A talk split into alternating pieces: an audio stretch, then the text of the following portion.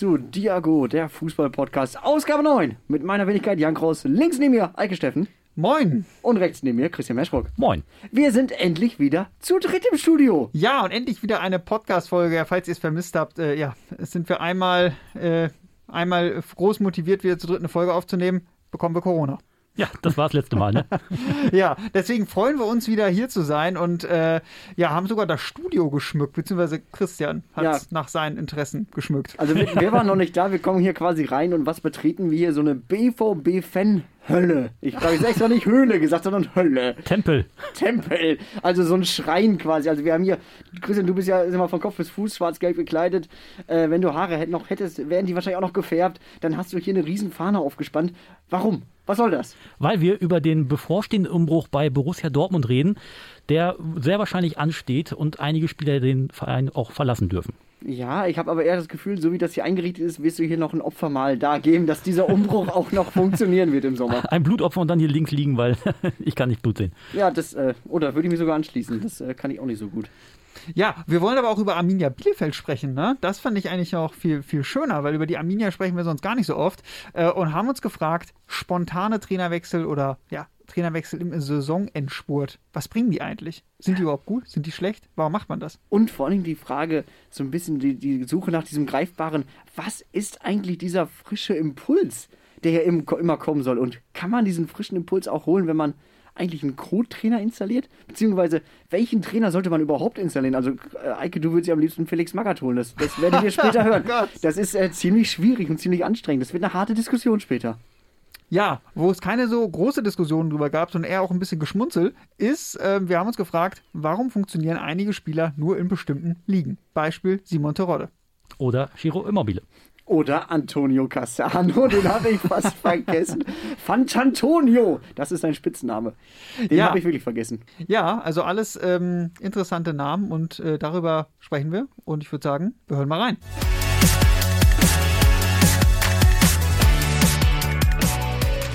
Und ich würde sagen, wir starten mit dem Thema, was mir als Exil aus Westfalen und dir, Christian, ja auch bestimmt ziemlich am Herz liegt, nämlich der Trainerwechsel bei Arminia Bielefeld. Zugegeben, jetzt nicht das Überthema, aber wir wollen so ein bisschen über die Thematik dahinter sprechen. Also vielleicht, Christian, einmal ganz kurz zum Abholen, was ist passiert? Ja, die Arminia hat ja den Langzeitcoach, der als jener eben geplant war, Frank Kramer, entlassen. Vier Tage vor Spieltagsschluss, äh, Spiel vor Saisonschluss, muss man ja schon sagen, Spieltagsschluss. Und hat dafür den Torwarttrainer als Haupttrainer installiert. Auch schon ein sehr gewagter Schritt. Und der gute Marco Kostmann soll jetzt zusammen mit Michael Henke, den man ja auch unter anderem von Ottmar Hitzfeld und Ingolstadt kennt, äh, zusammen das Ruder rumreißen an den letzten vier Spa äh, Spieltagen. Am äh, vor, vor, vorletzten hat es natürlich nicht geklappt. Da hat man 1 zu 3 verloren. Also bis jetzt noch kein Effekt erkennbar. Genau, also wir nehmen ja auf, nach dem ersten Spiel von Kosma als Trainer, da gab es diese Niederlage gegen Köln, das war schon die sechste Auswärtspleite in Folge. Das heißt, es bleiben noch drei Spieltage, um irgendwie diesen Abstieg abzuwenden. Ja, ich finde, da sind vor allem zwei Überraschungen drin. Zum einen, dass Frank Kramer gehen musste, weil ich finde, das hat sich jetzt, auch wenn es so ein bisschen kritische Stimmen gab, nicht so wirklich angedeutet. Äh, da sind sogar drei Überraschungen drin. Dann zu der Zeitpunkt, zu dem er gehen muss, weil, also vier Spieltage vor Schluss, also auch ohne Länderspielpause, dass du eine Vorbereitung hast als neuer Trainer. Und da machst du den Torwarttrainer zum neuen Cheftrainer. Also Torwarttrainer soll dir jetzt erklären, wie man Tore schießt, oder? Also das hat mich äh, schon irritiert, muss ich sagen. Siehe Florian Kofeld bei Wolfsburg. Ehemaliger Torwart. Ist Ja, das immer- sieht man ja, ja, auch bei gut, stimmt. Wolfsburg. Das stimmt. Na gut, aber Kostmann hat ja auch die Trainerlizenz, also die volle Trainerlizenz. Er ist jetzt nicht nur Torwarttrainer und mit Michael Henke wurde ja noch ein erfahrener Crewtrainer dazugestellt.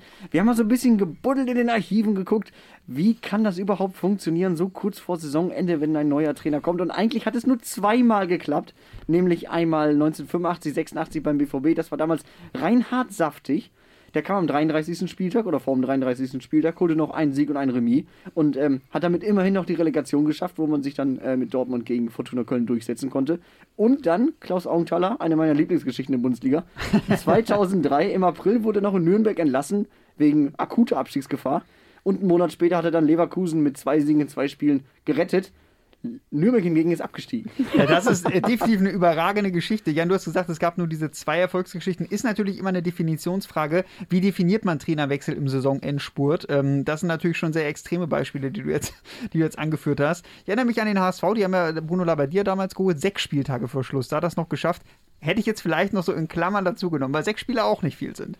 Ja, definitiv. Ansonsten kannst du natürlich auch Jörg Berger dazu nehmen, der etliche Vereine gerettet hat, aber der kam immer früher als vier Spieltage vor Ja. Schluss. Muss Außer einmal bei Arminia Bielefeld, wo er einen Spieltag vor Schluss das noch schaffen sollte und dann, dann noch hinbekommen hat, mit dem Remis die Bielefelder vom Relegationsplatz direkt auf den direkten Abstiegsplatz zu schaffen. Ja, als Tabellen Tabellenletzter, ne? Ja, genau, runter zu buxieren.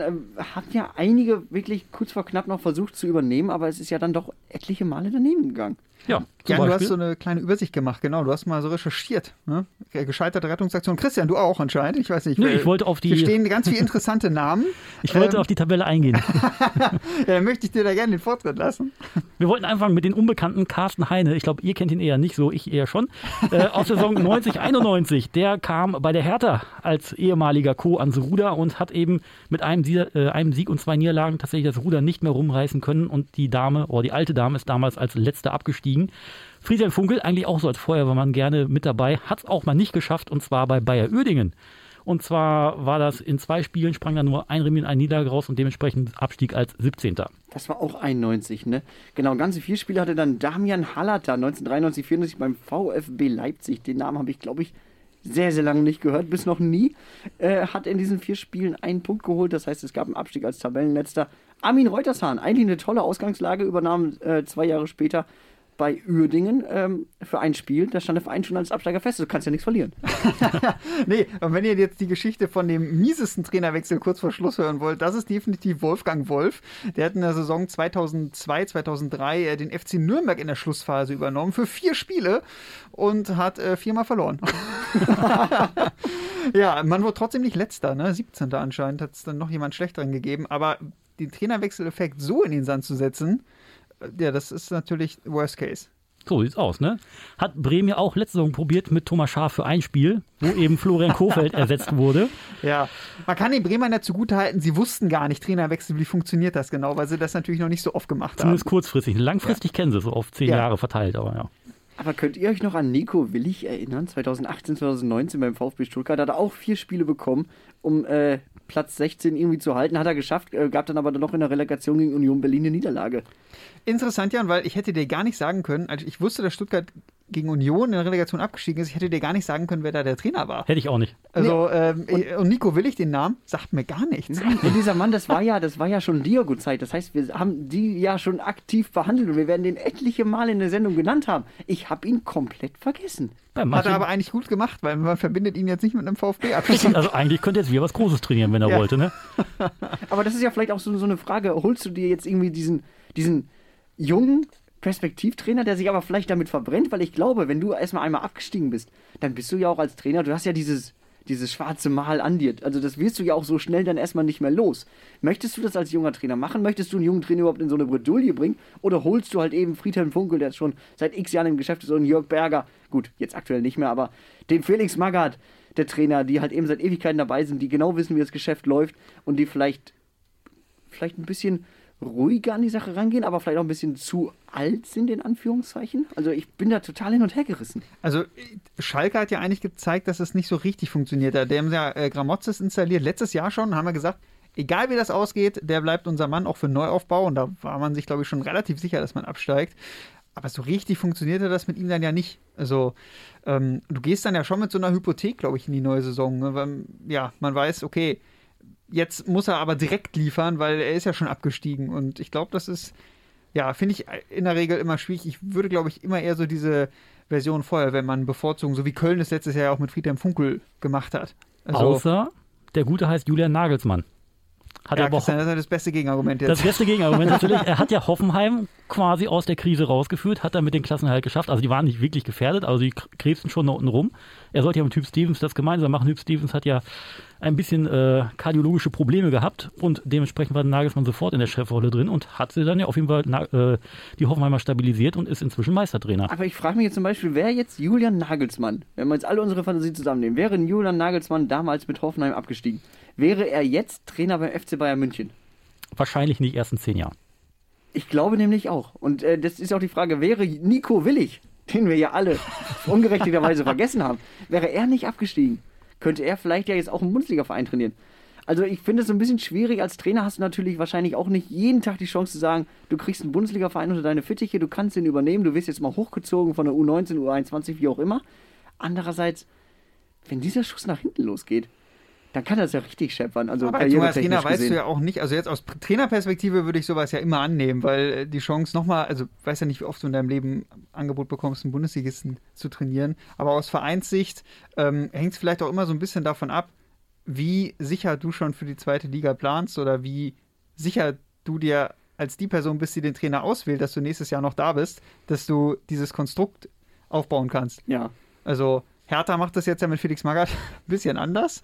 Ähm, und ich glaube, also ich würde das immer irgendwie favorisieren, weil ich glaube, in so einer Phase, wo du einen Trainer entlässt, du hast nur noch drei, vier Spieltage, du brauchst direkt einen, hast du ja keine Zeit, dir groß Gedanken zu machen, wie wollen wir nächstes Jahr überhaupt Fußball spielen. Du brauchst ja jetzt einen, sofort, weil, können wir nochmal drüber sprechen, abzusteigen ist ja das Schlimmste, was dir dann passieren kann. Also wir reden immer noch von Fußball, ja, auch in heutigen Zeit muss man relativieren, aber du willst alles verhindern, um abzusteigen und ich glaube, dann denkst du gar nicht perspektivisch. Ich glaube, Nee. da darf man den Fußball sowieso nicht überschätzen, was perspektivisches Denken angeht. Vor allem, du hast den dicken Pinguin schon, der auf der Eisscholle rumläuft und das Ding fängt an zu brechen und du musst ja wirklich jetzt irgendwie nur kurzfristig denken und wirklich nicht an die zweite Liga, die vielleicht irgendwie dann doch ein bisschen von der Seite her winkt. Ne? Ich Umso glaube, das ist wichtiger, auch das finde Ding. Entschuldigung, ja, Ja, ich würde sagen, umso wichtiger finde ich es, da auch einen richtigen Impuls dann zu setzen. Da wären wir sonst gleich auch wieder bei Arminia Bielefeld. Kann man sich fragen, inwiefern das ein richtiger Impuls ist, dieser Trainerwechsel jetzt. Aber du wolltest, glaube ich, gerade noch was zur zweiten Liga sagen. Nee, ich wollte gerade dazu sagen, also die- seh mal, diese, dieser wackelnde, watschelnde Pinguin,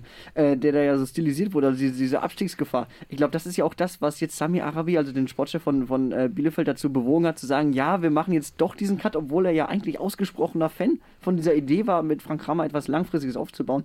Und er hat ja auch jetzt wirklich relativ kurzfristig diese Reißleine gezogen, einfach auch, weil Arminia Bielefeld natürlich mal einen Abstieg eingeplant hat, aber mit so einem Abstieg auch sehr, sehr viel Geld wieder verloren geht. Also wenn man mal auf die TV-Geldtabelle guckt, indem man, das ist so ein bisschen das äh, ausschlaggebende Kriterium in der heutigen Zeit, dann sieht man, dass ähm, der Verein in der Bundesliga, der am wenigsten Geld bekommt, ist aktuell Aufsteiger Kräuter Fürth.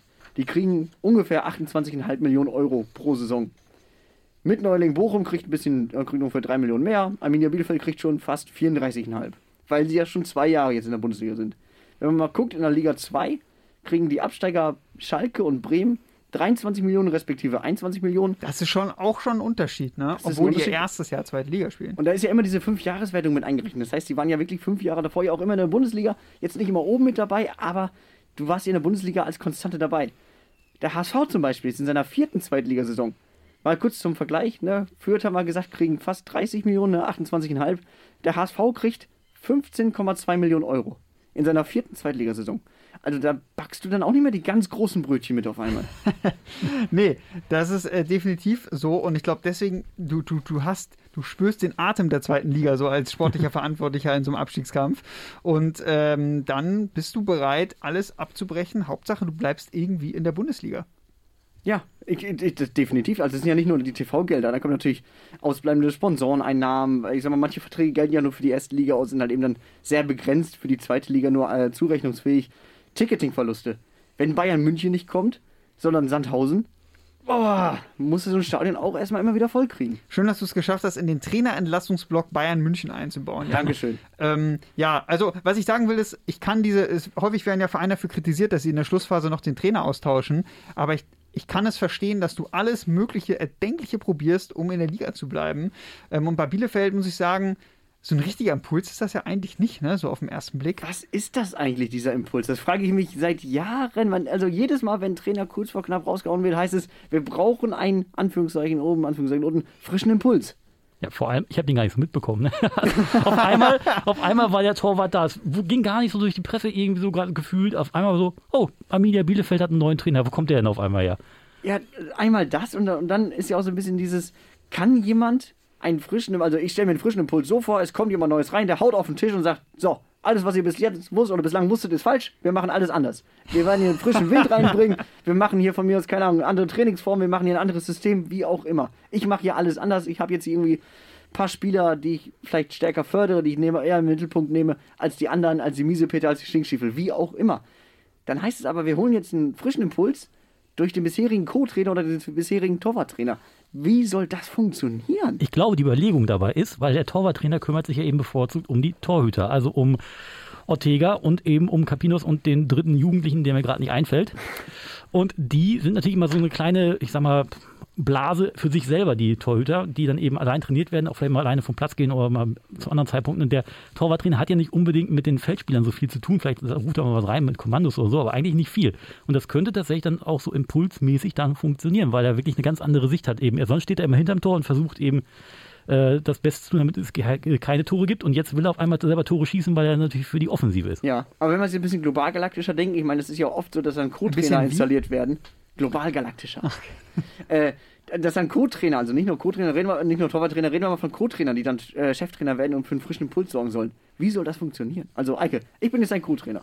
Ich werde jetzt ein Haupttrainer. Was erwartest du von mir, dass ich jetzt einen frischen Impuls reinbringe? Dass ich nicht alles so mache, wie du es sowieso schon kennst?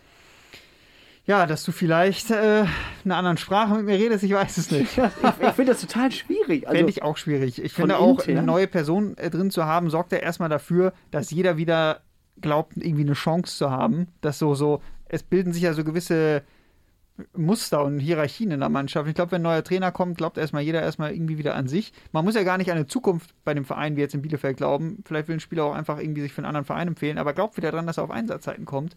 Und das könnte allein schon die Trainingsintensität hoch, hochheben. Das Wichtigste ist, glaube ich, bei so einem Trainerwechsel, dass er am Anfang gleich Erfolg hat. Weil diese Glaubwürdigkeit, die ein Trainer hat, er kommt da hin und macht der Mannschaft wieder klar, okay, hier, ihr seid nicht so schlecht, wie ihr da steht. Oder vielleicht seid ihr es, aber wir kriegen das trotzdem besser hin. Ähm, wenn du dann natürlich am Anfang keine Erfolge hast, verpufft dieser Wechsel, glaube ich, halt auch super schnell wieder. Also ähm, ich finde, wenn du da nicht gleich punktest, ist es schwierig. Und Bielefeld hat jetzt nicht gleich am Anfang gepunktet. Weil er kann ja auch nichts rausschieben. Ne? Er kann nicht sagen, in fünf Spielen greift man ein System, sondern er muss ja wirklich sofort funktionieren.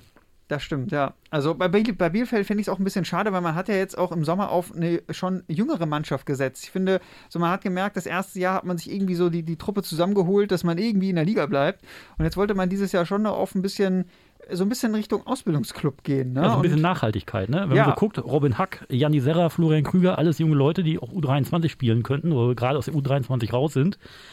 Und da sollten jetzt eben die etablierten Kräfte abgelöst werden. Also Janni Serra zum Beispiel als Ersatz herangezüchtet von Fabian Klos. Beide ungefähr so dasselbe Stürmermodell, kann man ja schon sagen. Ne? Und ja, anstattdessen hat man dann Erfahrungen gehen lassen. Ne? Unter anderem Sven Schiplock, Vogelsammer, Reinhard Jabo, Sebio Suko, alle nicht da. Und da musste man tatsächlich so ein bisschen gegensteuern. Hat man in der Winterpause versucht mit Gonzalo Castro, aber der hat dann auch nicht so richtig in den Rhythmus reingefunden.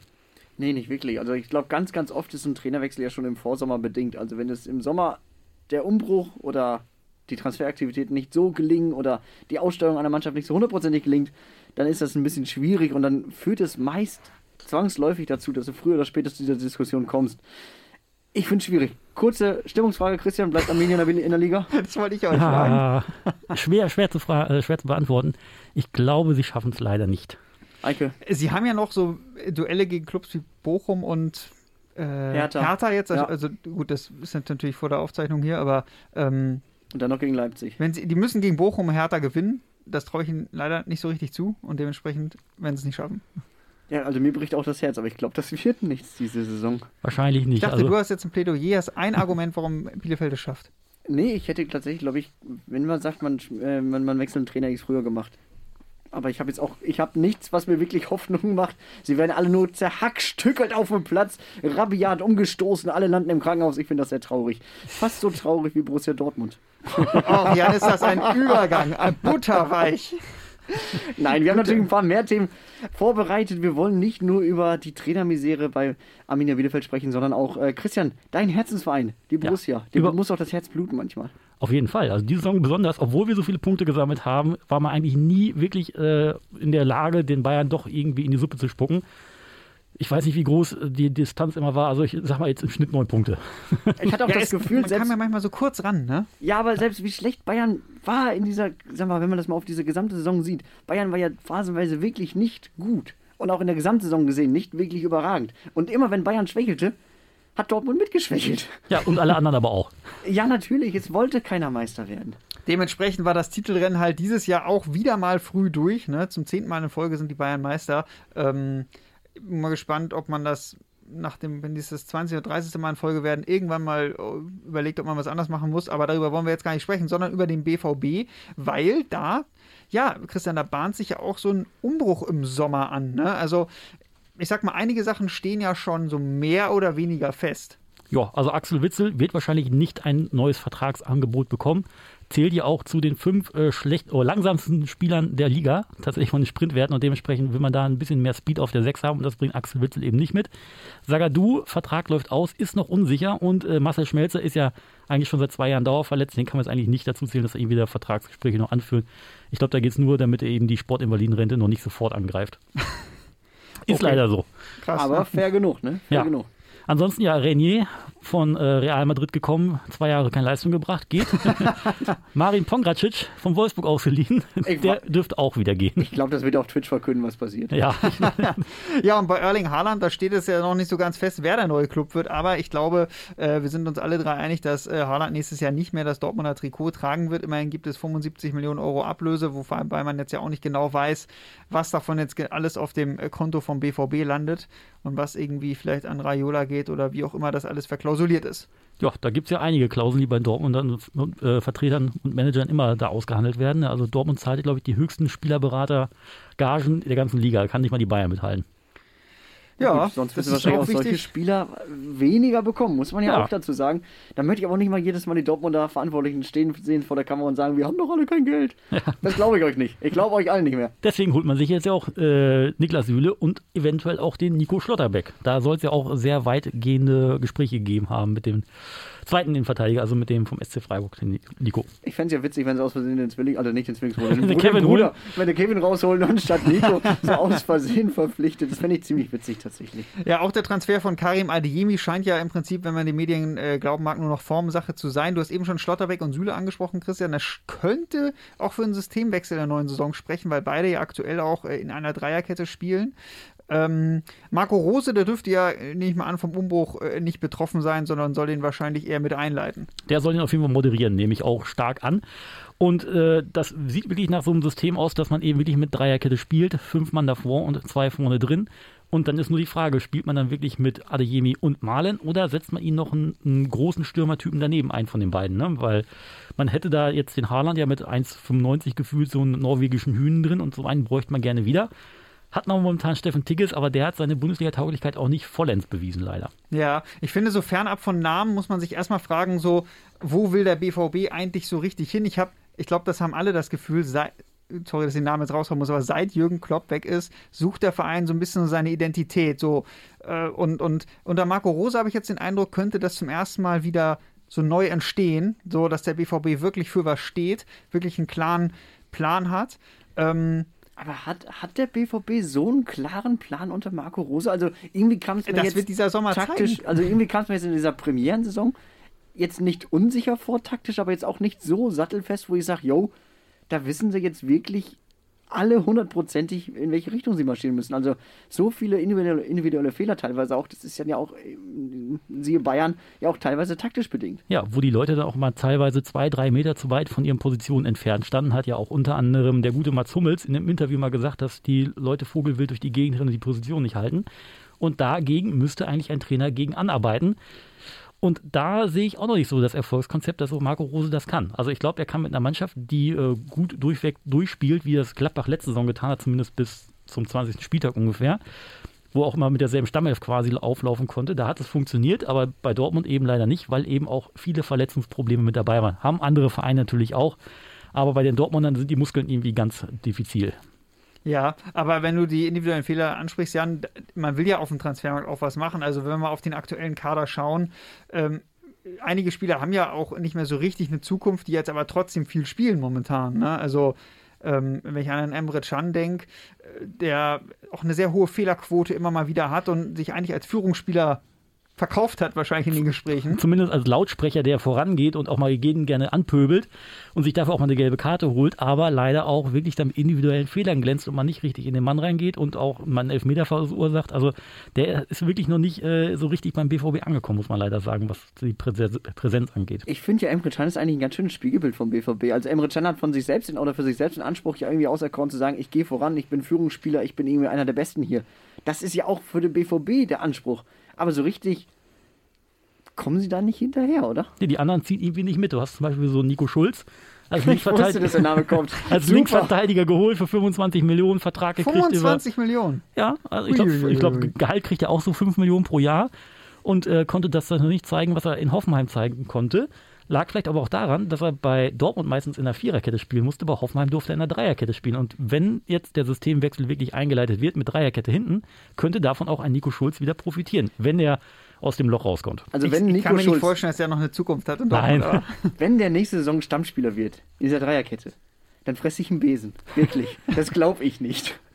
Aber wenn wir mal so auf, durch, durch andere Namen durchgehen, so ein bisschen, ich weiß nicht, wie ihr es seht, Christian, du kannst vielleicht als BVB-Fan auch ein bisschen besser einschätzen, aber so Thomas Meunier äh, hatte sicherlich auch mal so einen Zwischenhoch, ne, hatte sich auch stabilisiert, verdient allerdings sehr viel, ist viel verletzt äh, oder häufiger verletzt. Aber es geht eigentlich mit Verletzungsanfälligkeit, bloß er hat keinen Bock.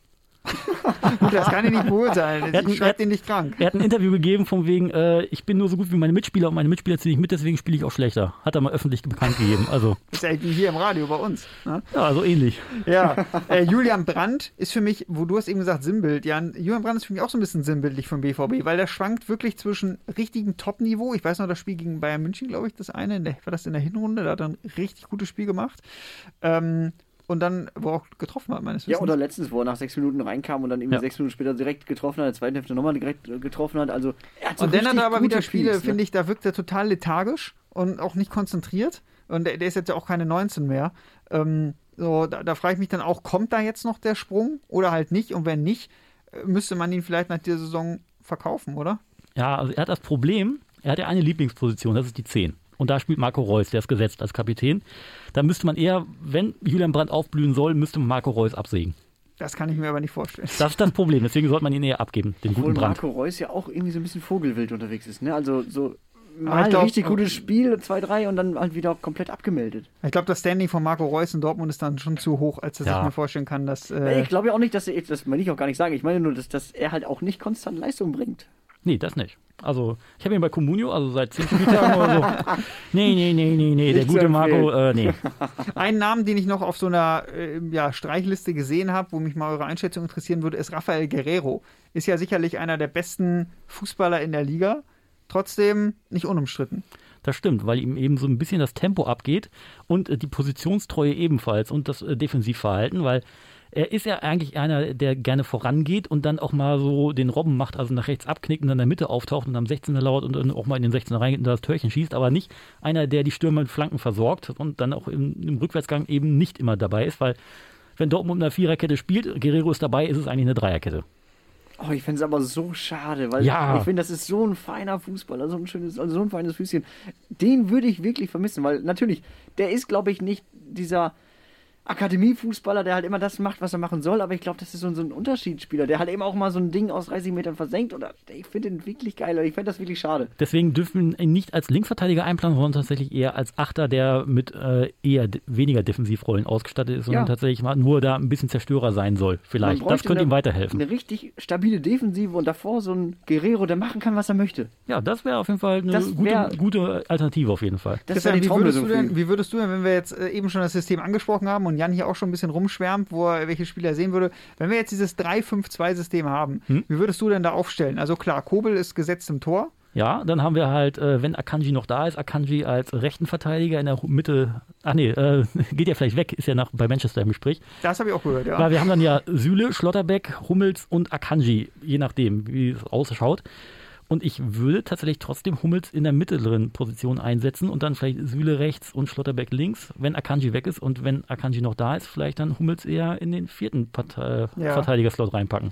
Auf den beiden Außenpositionen, da hätte man wahrscheinlich da ein bisschen Transferbedarf. Also da müsste man, die müsste man vielleicht neu besetzen, also den Boah, rechten und linken Part. hätte ich, hätte ich schon Ideen tatsächlich. Ja, Also für links, äh, Tom Rote hat gestern wieder gespielt gegen äh, Kiew.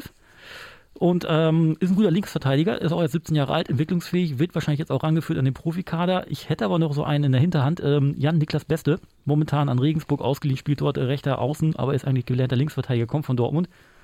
Den würde ich gerne wieder beim, äh, beim BVB sehen. Und für rechts haben wir noch Matteo Morey in der Hinterhand. Was mit Ja. Felix Passlack? Als Nummer drei geht er auf jeden Fall durch. Er, er gehört dazu. Er Aber gehört braucht dazu. Dortmund da nicht auf jeden Fall noch einen Topmann? Also, äh, also ich habe mal Gerüchte gelesen über David Raum zum Beispiel äh, oder auch, äh, ich weiß nicht, wer es noch war, David Raum, irgendeiner noch. Ach so, Benzebaini aus Gladbach, der natürlich auch sehr hoch gehandelt wird. Muss man sich aber leisten können. Ne? Und Benzabaini könnte dann wieder linker Innenverteidiger spielen, zur Not in der Dreierkette. Oder wir klopfen einfach bei Wolfsburg an und holen Riedle Baku. Aber da wollen wir eigentlich schon Xaver Schlager herholen. Also, na, Ja, dann gehen wir mal ins Mittelfeldzentrum. Da bräuchte man denn ja drei Leute, wenn ich jetzt richtig gezählt habe. Genau, zwei zentrale Mittelfeldspieler plus vielleicht einen Zehner. Zehnerposition hätten wir wahrscheinlich Marco Reus. Der wird ja als Kapitän gesetzt. Dann haben wir die beiden zentralen Positionen. Bellingham wahrscheinlich auf der einen. Und der Hut, aber das ist schon sehr offensiv. Das ist das Ja. Problem. Also müsste man eigentlich Da eher. man eher noch einen, ich glaube, da bräuchte man eher noch einen mit mehr Tempo in dem Rose-Fußball. Ja, oder einen richtigen Aufräumer wie Thomas Delaney, der leider gegangen ist. Ja, aber auf den Transfermarkt geschaut, Xaver Schlager hast du genannt, ähm, habe ich auch äh, gelesen, das Gerücht. Ähm, wer auch immer ins, äh, ins Spiel gebracht wurde, ist Skiri aus Köln. Der hat ja die meisten abgefangenen, abgefangenen Bälle in dieser Saison bisher. Also auch ein sehr spielintelligenter Spieler, was die Defensive angeht. Ja, oder Salih Özcan, ne? der auch bei Köln spielt. Der wäre vielleicht etwas offensiver. Oder man- Oder man, schwä- oder man schwächt die Leipziger und holt da einfach den Leimer weg. Der ja auch immer wieder im Gespräch ist, dass er gehen soll. Ja. Ja, und Von vorne im. Sturm, du hast eben schon gesagt, Malen Adeyemi, eigentlich ein sehr spannender Doppelsturm, sehr viel Tempo, sehr viel Zug zum Tor. Malen finde ich auch eine überragende Schusstechnik. Ähm, trotzdem frage ich mich dann, wenn der Gegner kompakt steht und willst mal irgendwie mit Flanken oder hohen Bällen probieren, ist bei dem beiden wahrscheinlich sehr schwierig. Also wenn du, wenn du mit flachen Flanken arbeitest, wo die dann reinstratzen, dann ja. aber nicht, wenn du auf körperliche Präsenz setzt, wo dann irgendeiner mal sich 2,50 Meter, 2,50 Meter hochschraubt und den Kopfball versenkt. Das können beide eher nicht. Und deswegen braucht man da eben auf jeden Fall noch einen, der das äh, ausfüllen kann. Und da sind ja auch schon wieder Namen im Gespräch, unter anderem äh, der gute Losek. Dann haben wir noch äh, Ekitiki von äh, Reim, Reim, ne? Rein- Ja. Ja. Und Oder- Cesco von Salzburg. Cesco, ne? genau. Ich fände ja, Ja. Ich, also ich würde ja gerne diesen Hugo äh, Ekitike sehen. Also, weil der war ja im, im Winter, bin ich zum ersten Mal irgendwie auf den aufmerksam geworden, als der bei Newcastle im Gespräch war und dann gesagt hat, nee, Newcastle hat irgendwie keinen Bock drauf. Da hätte ich Bock drauf. Das ist ein junger Franzose, groß, durchsetzungsstark. Mit jungen, talentierten Franzosen kann man eigentlich auch nur sehr wenig falsch machen. aber Eigentlich aber schon. was ich interessant finde, letztes Jahr hat Dortmund äh, Sancho verkauft. Letztes Jahr? Ja. Ja, Ähm, 85 Millionen, Und ja. man hat den ja eigentlich nicht direkt ersetzt. Und in dem neuen Rose-System bräuchte man diesen Dribbler ja gar nicht unbedingt, diesen Nee. Flügeldribbler. Äh, jetzt frage ich mich, wenn man jetzt Haaland verkauft, ersetzt man den vielleicht auch nicht direkt, sondern irgendwie anders. Aber du wirst ja wahrscheinlich trotzdem großen Stürmer brauchen. Aber ich fand das letzte Jahr ganz interessant, dass man ja auf diese Raute am Anfang gestellt hat. Ich habe, Mhm. glaube ich, jetzt nicht die ganze Saison gespielt, aber schon ein paar Mal, Ja. wo man diese Sancho-Position einfach nicht mehr hatte. Also man stellt das System einfach so um, dass man den wichtigsten Spieler, den man verloren hat, gar nicht mehr im System hat. Und potenzielle Spieler, die diese Rolle, äh, ausfüllen können, einfach abgibt. Hans, Ansgar Knauf, ab nach Frankfurt, schießt gegen Barcelona ein Tor. Ein sehr dubioser Transfer, den ich so nicht gut heißen konnte. Der Und- ist ja auch noch ein Jahr ausgeliehen. ja, oder? genau. Ja. Und ich glaube aber, Frankfurt wird den irgendwie loseisen. Also wenn er weiter so da performt, dann wird ihn Dortmund nicht mehr wiedersehen. Ja, also Nur noch ich, von hinten wahrscheinlich. ich bin mir sicher, wir werden im Sommer in unserem Podcast nochmal über den BVB sprechen, weil wir haben mit so vielen Namen diskutiert und so viel über potenzielle Abgänge gesprochen, dass ich mir sicher bin, dass da auch äh, viel passieren wird. Wenn nur die Hälfte davon umgesetzt wird, äh, ist es ja dann doch schon ein Umbruch. Das auf jeden Fall. Aber Kelec moderiert, dass wahrscheinlich der Umbruch nicht jetzt in einer Saison passiert oder in einer Transferperiode äh, passieren wird, sondern dass äh, sich das über auch mehrere Du musst ja auch Spieler Transferperioden. loswerden, das ist natürlich immer das Problem. Was Das Corona-bedingt Schöne ist ja- eher nicht so ist. Das Schöne ist ja, wenn neue Spieler reinkommen, dann hast du auch immer ein paar Stilblüten dabei, die irgendwie so gar nicht funktionieren. Also du holst dir ja irgendwie mindestens pro Jahr einen, wo du sagst, yo, der wird voll durchstarten in dieser Liga und es klappt halt gar nicht. Also mir Ist das jetzt da- Überleitung? Das ist meine Überleitung. zum Beispiel, zum Beispiel Ciro Immobile. Also ich frage mich ja bis heute, wie man einen Spieler holen kann, der schon unbeweglich heißt. Immobile. Aber das ist ja auch so, ein- ich, ich verstehe es nicht. Also das ist unser drittes Thema heute beim Podcast. Spieler, die nur in einer Liga funktionieren oder halt eben bei äh, gewissen Ligen halt überhaupt nicht funktionieren. Und er ist ja also prädestiniert als, als Beispiel dafür. Ja, der Italiener ist, ist gern bei Muttern, ne? Vertraut auf seine Spaghetti al dente und äh, ja, er kann tatsächlich nur in Italien, wenn wir jetzt schon bei Giro Immobile bleiben wollen. Er kam ja, äh, oh, war ja als ausgebildeter Torjäger zu den Dortmundern gekommen, hatte in der Saison, wo er äh, bei, wo war er, bei Turin, ne? Hat er 22 Tore geschossen, also bei FC Turin, muss man ja sagen, ne? Von Juventus Turin ausgeliehen an FC Turin und hat dort 22 Tore geschossen und war dann eben als potenzieller Robert Lewandowski angedacht, muss man ja sagen. Bloß hat man nicht bedacht, dass alle Top-Stürmer, die Dortmund hatte, immer ein Jahr Anlaufzeit brauchten. Also Barrios brauchte ein Jahr Zeit, ist dann durchgestartet. Lewandowski kam hinter Barrios. Ein Jahr lang dann durchgestartet. Aubameyang war ein Jahr in der Hinterhand. Aber Immobile musste sofort funktionieren, hat nicht geklappt, weil unter anderem seine Mannschaftskameraden ihn nicht zum Italiener eingeladen haben. Beziehungsweise nach Hause zum Essen. Nach Hause, ja. das war ja einer der Gründe, den, er genannt hat, dass, dass die Deutschen so kalt sind. Das ist jetzt ein Zitat und dass er halt eben nicht eingeladen wurde, gastfreundschaftlich mäßig. Aber interessant ist ja, Immobile ähm, hat in Dortmund nicht funktioniert. Dann wurde er verliehen äh, nach Sevilla. Da ging es auch nicht richtig. Dann ging es äh, zurück zum FC Turin da, da ging schon wieder ein bisschen besser und dann ging es nach Leihende zu Lazio Rom und da war auf einmal wieder richtig erfolgreich. Ja, in, diese, in der Saison 2019-20, Leute, 36 Tore in 37 Ligaspielen, ne? Torschützenkönig geworden und noch einen Torrekord aufgestellt. Äh, in dieser Saison bisher äh, 26 Tore in 29 Spielen. Das ist natürlich auch schon eine sehr ordentliche Bilanz. Und da fragt man sich natürlich schon, warum funktionieren einige Spieler nur in bestimmten Ländern? Wir haben ja hier noch ein paar andere Beispiele. Oder in bestimmten Ligen, kann man ja auch sagen. In bestimmten Ligen nur tatsächlich. Wir haben noch ein paar andere Stürmer rausgesucht. Das sind auch, auch ein paar Legenden dabei, muss ich sagen. Antonio Cassano. Ne, ich weiß nicht, ob ihr euch noch erinnert. Der galt wirklich mal als eines der größten Offensivtalente Europas, hatte eine gute Technik, gute Spielübersicht, also war wirklich, dachte mal wirklich, boah, das wird äh, ein Topspieler. ähm, und äh, ja, wurde auch schlagartig berühmt in seinem äh, zweiten Serie A-Spiel, damals noch für AS Bari. Ähm, da hat er einen ganz langen Ball mit der Hacke angenommen, ähm, mit dem Kopf äh, vorbeigelegt quasi. Also mit dem Kopf vorgelegt und äh, zwei Verteidiger stehen lassen und dann äh, tatsächlich das Siegtor erzielt. Und wir wissen ja alle, wie es ist. Wenn du ein so ein spektakuläres Tor erzielst, dann bist du in aller Munde. Und ähm, ja, ist damals irgendwie zu Real Madrid gegangen. Für vergleichsweise noch wenig Geld, ne? 5,5 Millionen ähm, hat da nichts überhaupt nicht funktioniert. Nee, also 19 Spiele, ne? Zwei Tore, wurde halt mehrfach aus dem Kader verbannt wegen mangelnder Disziplin. Anderthalb Jahre später ging es äh, zurück nach Italien, nach Genua, erst Pelaye, dann Fix und da war man auf, auf einmal sofort wieder der alte Castano. Also tolle Saisons gespielt. Gut, ist dann da aber dann auch mit dem Präsidenten aneinander geraten, weil er nicht mit auf eine, ich glaube, es war eine Charity-Aktion oder so, weil er wollte lieber bei seiner schwangeren Frau zu Hause sein, was ja an sich auch okay ist. Die Frage ist immer so, wie sagt man es dem Präsidenten?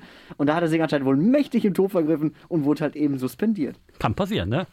Wer bislang noch nicht suspendiert wurde, ist Simon Terodde, glaube ich zumindest, dass er äh, noch nicht. Äh, Kann ich mir nicht vorstellen. Nee, den brauchst du halt, ne?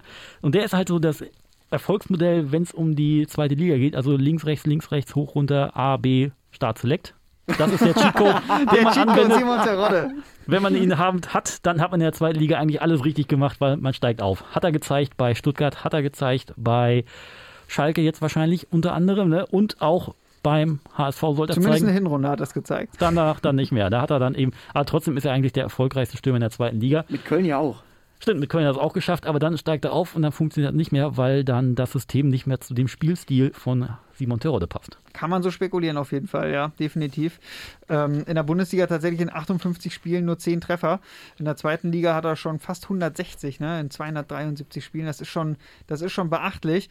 Ähm, wer noch erfolgreicher ist in einer zweiten Liga, den Namen möchte ich noch kurz hier reinwerfen, weil das wirklich beachtlich ist dieses Jahr. Alexander Mitrovic in der zweiten englischen Liga. 41 Tore in 41 Spielen. Leute, also heute ist ja alles digitalisiert. Wenn man früher alles handschriftlich machen musste, wäre man schon längst durcheinander gekommen. Ja, jetzt hat es auch mit Fulham den Wiederaufstieg geschafft. Und es ist auch interessant, also Fulham hat ja jetzt zum dritten Mal den Wiederaufstieg geschafft innerhalb von ah, fünf Sechs Jahren. Jahren ne? Sechs Jahren. Jahren ja. Genau. Ja, die tauschen immer mit Norwich die Plätze, ne? Genau, die, die gehen ja immer wieder runter und gehen wieder hoch. Und in der, Bundes oder in der Premier League da funktioniert der Mitrovic auf einmal dann wieder nicht mehr so doll, ne? Nee, anderes System, andere Spielweise. Obwohl bei England ist ja immer Kick and Rush, also eigentlich sollte er funktionieren.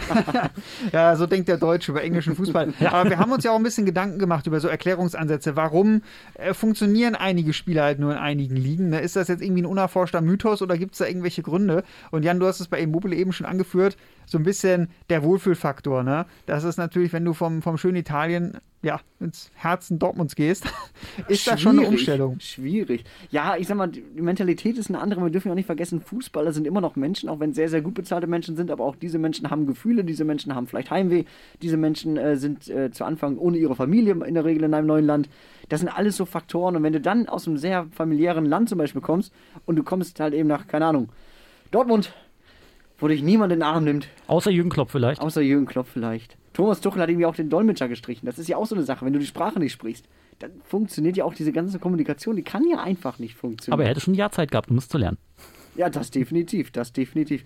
Ein bisschen diese Einstellung-Disziplin-Sache, ich glaube, bei Castano ist es einfach sehr früh sehr viel geworden. Also wirkt es zumindest auf mich, äh, dass er dementsprechend dann vielleicht so ein bisschen durchgeknallt ist, jetzt böse gesagt, ne? Aber ja, Abgehoben. abgehoben. Das ist vielleicht ein schöneres Wort. Danke, Christian. Um es ganz nüchtern noch zu bringen, Thema Qualität natürlich auch. Ne? Terodde äh, funktioniert in der zweiten Liga, weil die zweite Liga halt auch schlechter ist als die erste Liga, wenn man das mal so sagen darf. Ja, und hier. weil man in der zweiten Liga, er spielt immer beim Top-Team. Das heißt, er kann ja diesen Ballbesitz Fußball, aber dann in der ersten Liga Ah, gut, stimmt. Der, der, der Aufsteiger steigt, stellt sich dann natürlich um. Wäre mal interessant, einen Simon Terodde bei Bayer Leverkusen vielleicht zu sehen, ne? Oder äh, vielleicht auch bei Bayern München sogar mal. Würde mich mal interessieren. Also äh, können wir dann vielleicht mal, kann man das mal simulieren, so einen Spielstand erstellen und wenn es nicht funktioniert, dann kriegt ihr Lewandowski zurück.